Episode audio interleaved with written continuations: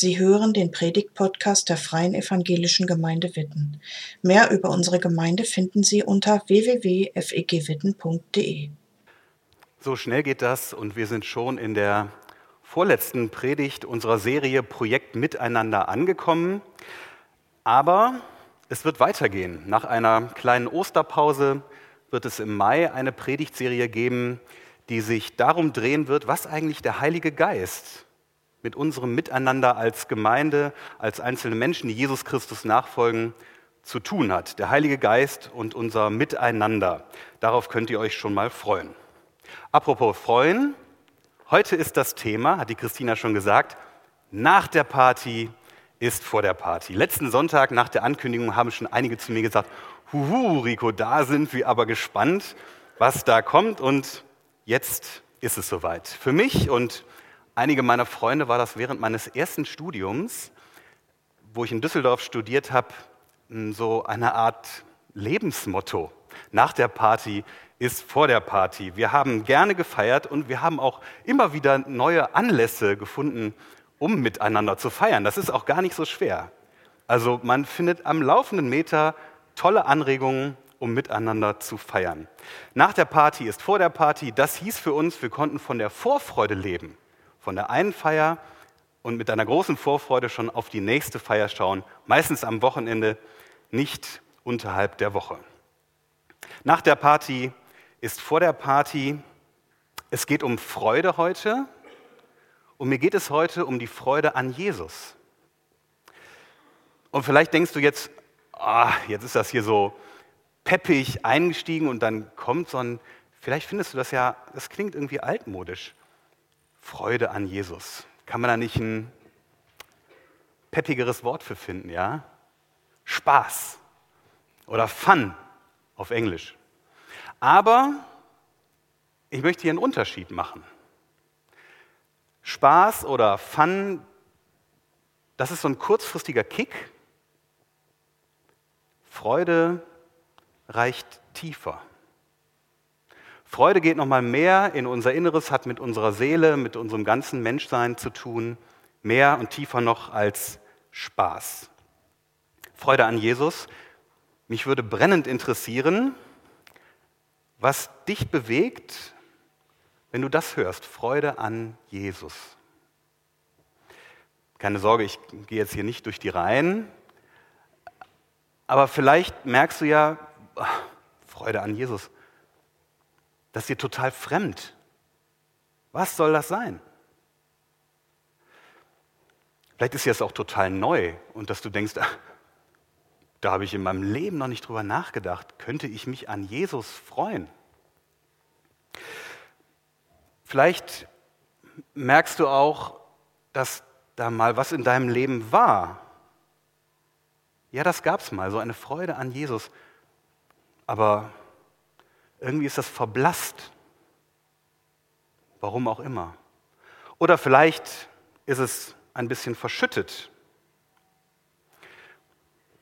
Und wieder andere, könnte ich mir vorstellen, merken vielleicht jetzt gerade in sich, dass sie so eine Sehnsucht haben. Ja, das wäre doch mal was. Freude an Jesus zu erleben. Vielleicht auch so.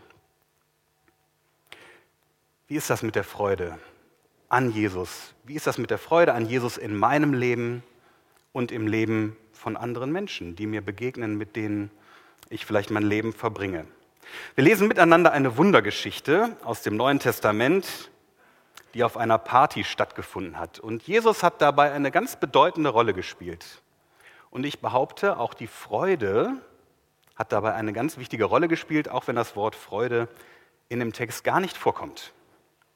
Wir lesen miteinander, ihr könnt hier vorne mitlesen, aus Johannes 2, die Verse 1 bis 11. Vielen wahrscheinlich gut bekannt, vermute ich mal. Am dritten Tag fand in Kana in Galiläa eine Hochzeit statt.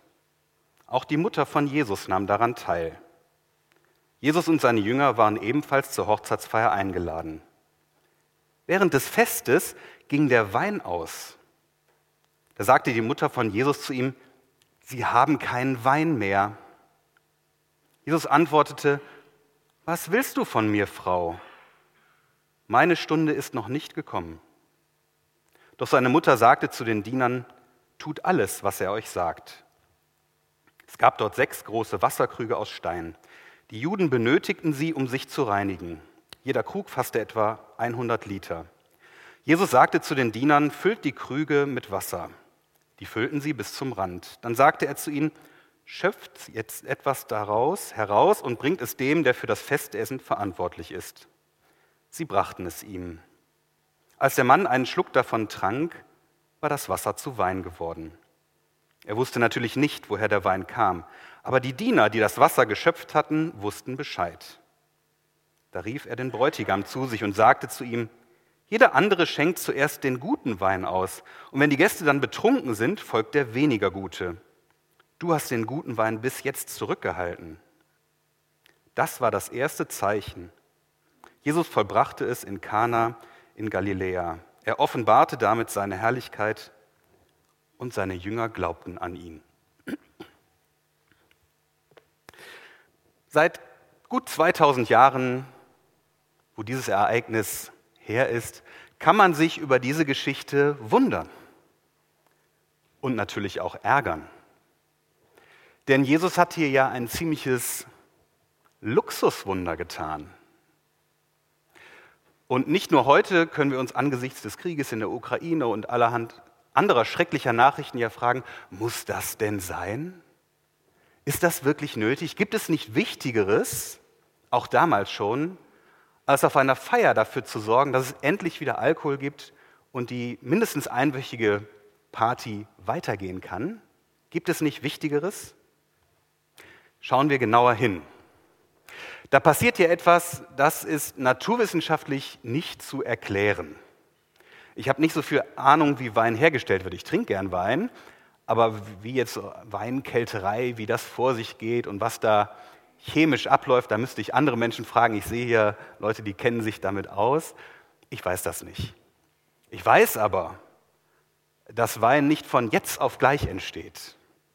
Wasser, was sich im Nu in Wein verwandelt, dazu braucht es unter Garantie ein Wunder. Und dieses Wunder zieht ja, wenn wir jetzt darüber sprechen würden, würde das wahrscheinlich deutlich werden, dieses Wunder zieht die ganze Aufmerksamkeit auf sich. Aber dieses Wunder geschah eher im Verborgenen. Wir erfahren ja zum Beispiel überhaupt nichts vom Bräutigam. Was hat der denn dazu gedacht? Hat er sich darüber gefreut? War ihm das unangenehm? War ihm das peinlich? Was hat der denn dazu gesagt? Wir erfahren auch nicht, wie die Party weitergegangen ist. Ob die Hochzeitsgesellschaft das gemerkt hat und gesagt hat, endlich ist wieder Wein da. Das erfahren wir alles gar nicht. Aus einem ganz wichtigen Grund, darum geht es dem Evangelisten Johannes, der diese Begebenheit aufgeschrieben hat, gar nicht. In Vers 11 heißt es, dieses war das erste Zeichen, was Jesus getan hat. Das erste Zeichen. Griechisch Semeia. Ein Zeichen ist ja sowas wie ein Hinweisschild wie ein Pfeil, ein Verkehrszeichen, ein Verkehrsschild und verweist auf etwas anderes, auf etwas Wichtiges oder Wichtigeres. Hier auf die Frage, wer ist dieser Jesus eigentlich? Darum geht es dem Evangelisten Johannes. Im ersten Teil des Johannesevangeliums werden uns insgesamt sieben solcher Zeichen erzählt. Sieben. Aufgemerkt, sieben ist die göttliche Zahl der Vollkommenheit. Sieben Zeichen werden uns erzählt und die sind immer mit einem Wunder verbunden, nicht immer mit einem Luxuswunder, sondern da werden auch Menschen geheilt. Und sie verweisen immer wieder auf diese eine Frage. Wer ist dieser Jesus eigentlich? Was können wir sagen? Jesus war erstmal ein Mensch, geboren von einer Frau. Jesus hatte eine Mutter und die kommt ja in diesem Predigtext auch sehr prominent vor. Aber wie Jesus und seine Mutter miteinander umgehen, da sehen wir schon, das ist keine so ganz alltägliche Beziehung, wie wir das kennen mit unseren Müttern. Die Mutter sagt zu Jesus, sie haben keinen Wein mehr. So stelle ich mir das zumindest vor. Das ist ja keine reine Sachaussage. Und Kenner von Schulz von Thun hören jetzt, ja genau, also da steckt ja auch ein Appell drin, die vier Seiten einer Nachricht. Sie haben keinen Wein mehr, Jesus, tu was, mach was. Also da ist eine Mutter, die hat ein Kind geboren und traut ihrem Sohn aber auch zu, da jetzt was dran zu ändern. Da schwingt schon mit, Jesus ist nicht einfach nur ein normaler Mensch. Und dann ist es ja doch befremdend, wie Jesus reagiert. Was willst du von mir, Frau? Meine Stunde ist noch nicht gekommen, sagt Jesus. Das ist schon eine deutliche Grenze, die Jesus da setzt. Das ist wenig empathisch, könnten wir sagen, aber es ist nicht beleidigend. Aber Jesus distanziert sich ein Stück weit von seiner Mutter und zeigt damit, hm, nicht verwandtschaftliche Beziehungen leiten mich. Nicht das, was andere Menschen vielleicht auch von mir wollen, leitet mich, sondern mich leitet, was mein Vater, was Gott im Himmel will. Darum geht es. Und Jesus sagt ja, meine Stunde ist noch nicht gekommen dann ist das ein Hinweis für diejenigen, die schon das ganze Johannesevangelium gelesen haben. Meine Stunde ist noch nicht gekommen. Jesus Stunde kommt, als er auf dem Kreuz auf Golgatha sein Leben hingibt. Als Jesus für die Schuld der ganzen Welt stirbt, da ist seine Stunde gekommen. Als er in den Riss tritt, als Jesus das alles auf sich nimmt, was Menschen von Gott trennt, da ist Jesu Stunde gekommen. Und das heißt in Johannes 19, Vers 30, Jesus sagt, es ist alles vollbracht. Er ließ den Kopf sinken und starb. Da ist die rettende Stunde Gottes gekommen, in diesem Moment. Auf der Hochzeit noch nicht. Zumindest noch nicht in der Tiefe. Aber die Hochzeit verweist schon als Zeichen voraus auf das, was kommen wird. Da bricht auf dieser Hochzeit etwas Himmlisches in die menschliche Wirklichkeit ein. Jesus verbindet den Himmel mit der Erde. Und deswegen steht im Mittelpunkt, wie die schöpferische Kraft Gottes eingreift in menschliche Verlegenheit in menschliche Fehlplanung mit dem Wein. Durch Jesus zeigt sich etwas von Gott auf einer ganz normalen einwöchigen jüdischen Hochzeitsfeier.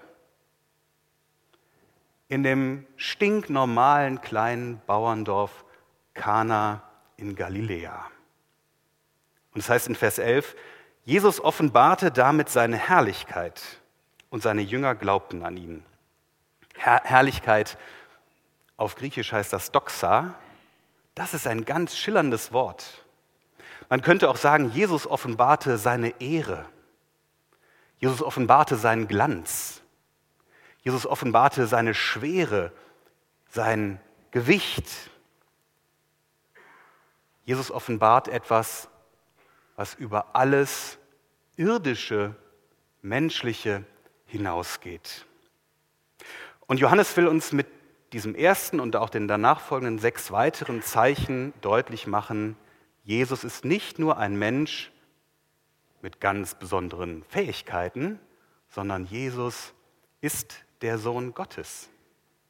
Jesus ist der, der uns, um mal beim Wein zu bleiben, den Geschmack des Himmels bringt.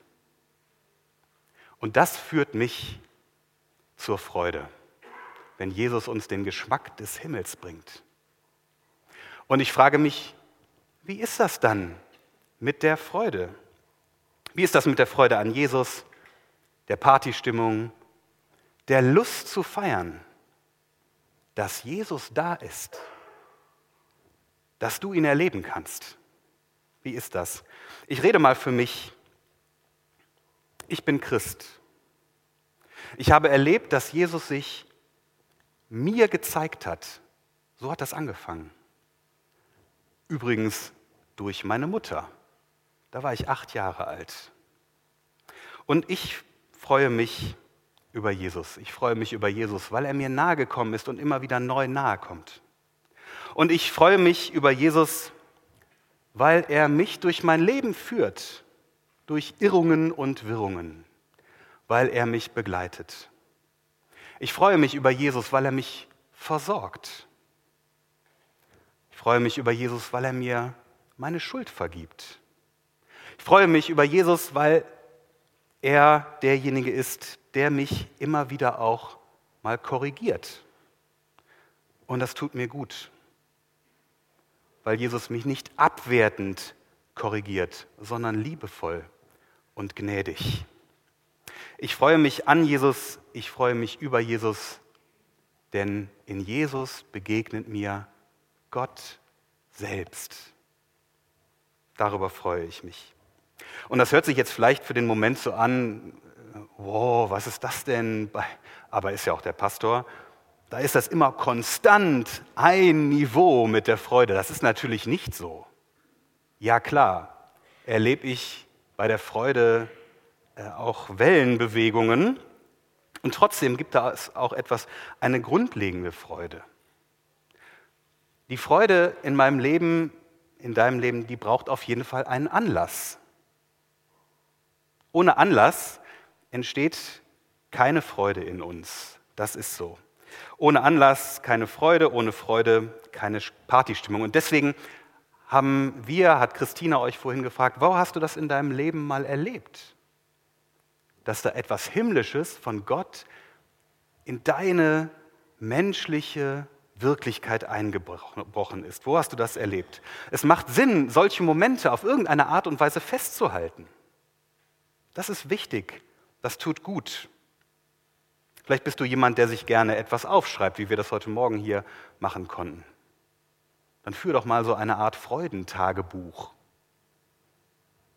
Wo hast du erlebt, dass Jesus in deine menschliche Wirklichkeit hineinkommt? Vielleicht klein und unscheinbar, vielleicht spektakulär und dann gibt es noch ganz, ganz viel dazwischen. Es ist wichtig, die Freude festzuhalten weil das Gefühl der Freude auch flüchtig ist. Nicht ganz so flüchtig wie der Spaß, der so ganz kurzfristig ist. Aber auch Freude ist ein flüchtiges Gefühl. Und wenn du jetzt merkst und denkst, ach wie schade, etwas Himmlisches in meiner irdischen Wirklichkeit, das habe ich noch nicht erlebt oder lange nicht mehr erlebt. Aber wenn du dann merkst, das wäre schön, oh, das wäre was, wenn ich das erleben könnte. Ja, dann wohnt doch in dir eine Sehnsucht danach. Dann freu dich bitte über diese Sehnsucht in dir. Denn die Sehnsucht danach, Jesus zu erleben, wenn du ihn gerade nicht erlebst, die Sehnsucht danach ist etwas ganz, ganz Kostbares, etwas Wertvolles und behalte sie dir bei. Nun sind wir ja, das war jetzt so ein bisschen sehr individualistisch, ne? wir alle so, jeder so bei sich. Wir sind ja im Projekt miteinander unterwegs und da macht es ja Sinn, wenn die Freude nicht bei uns bleibt, sondern wenn wir sie miteinander teilen. Kennt ihr ja ne? den Spruch, geteilte Freude ist doppelte Freude. Geteilte Freude ist doppelte Freude. Wie wäre das, habe ich mir so in der Vorbereitung überlegt, wenn wir bei uns in der Gemeinde so eine Kultur etablieren würden, dass wir unsere Freude miteinander immer wieder teilen, dass das gar nicht ein besonderer Teil im Gottesdienst sein muss, sondern dass das etwas ganz Selbstverständliches unter uns wird. Dass wir miteinander darüber reden, was wir mit Jesus erleben, wo wir vielleicht auch Sehnsucht haben, worüber wir uns freuen. Denn die Freude an Jesus und auch die Freude anderer an Jesus, die kann ja gegenseitig ermutigen, selber auf die Suche zu gehen, Jesus zu erleben. Die Freude anderer über Jesus kann eine Stütze sein in dürren Zeiten, wenn du anderen davon erzählt hast. von deiner Freude. Stell dir vor, du hast dann ja Mitwissende.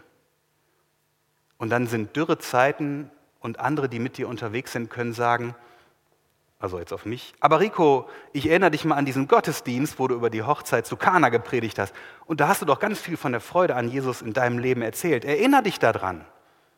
Auch wenn du es jetzt gerade nicht erlebst, du hast es aber schon erlebt. Also wir können uns gegenseitig zum Mitwissenden machen über das, was wir mit Jesus erleben, das teilen und das kann uns gegenseitig ermutigen, an Jesus dran zu bleiben, mit Jesus zu gehen. Und wenn wir die Freude miteinander teilen über Jesus in meinem Leben, in deinem Leben, dann führt das immer wieder auch in Entscheidungssituationen. Das ist das, was im Johannesevangelium an ganz vielen Stellen immer wieder passiert, wenn es auch um die Wunder geht. Dann ist ja immer wieder diese Frage, wer ist denn dieser Jesus eigentlich? Und wenn mir jemand erzählt, was er mit Jesus erlebt hat, führt das in eine Entscheidungssituation, dass ich mich frage, und wer ist Jesus für mich? Wer ist Jesus für mich? Traue ich ihm etwas zu oder nicht? Ist er mein Retter? Vertraue ich ihm? Die Freude zu teilen führt in Entscheidungssituationen. Und ganz gewiss ist, wenn du Jesus begegnest, dann begegnest du Gott. Dann begegnest du Gott selbst. Jesus bringt dir den Geschmack des Himmels.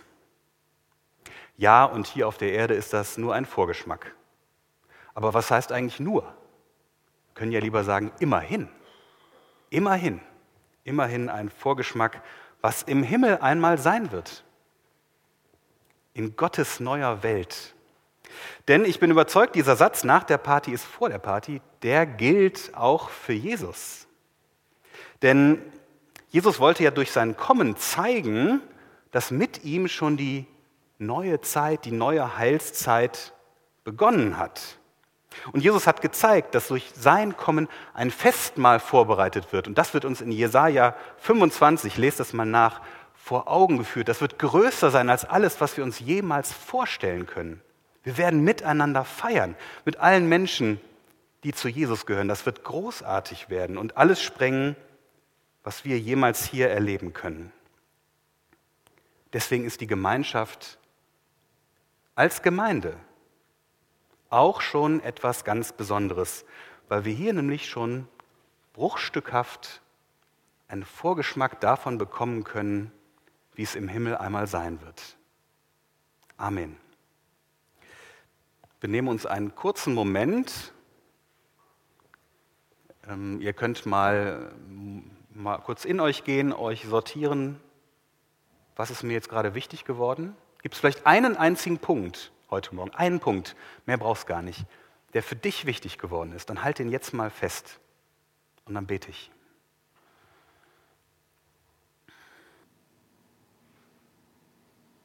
Danke, Jesus, dass du auf unsere Erde gekommen bist.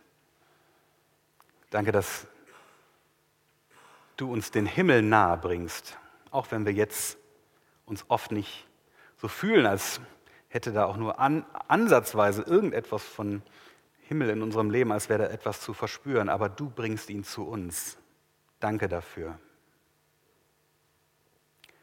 Wir bitten dich darum, dass du die Freude, die du bringst, die Fülle, dass du das jedem Einzelnen hier an den unterschiedlichen Punkten, an denen wir gerade stehen, zeigst und deutlich machst.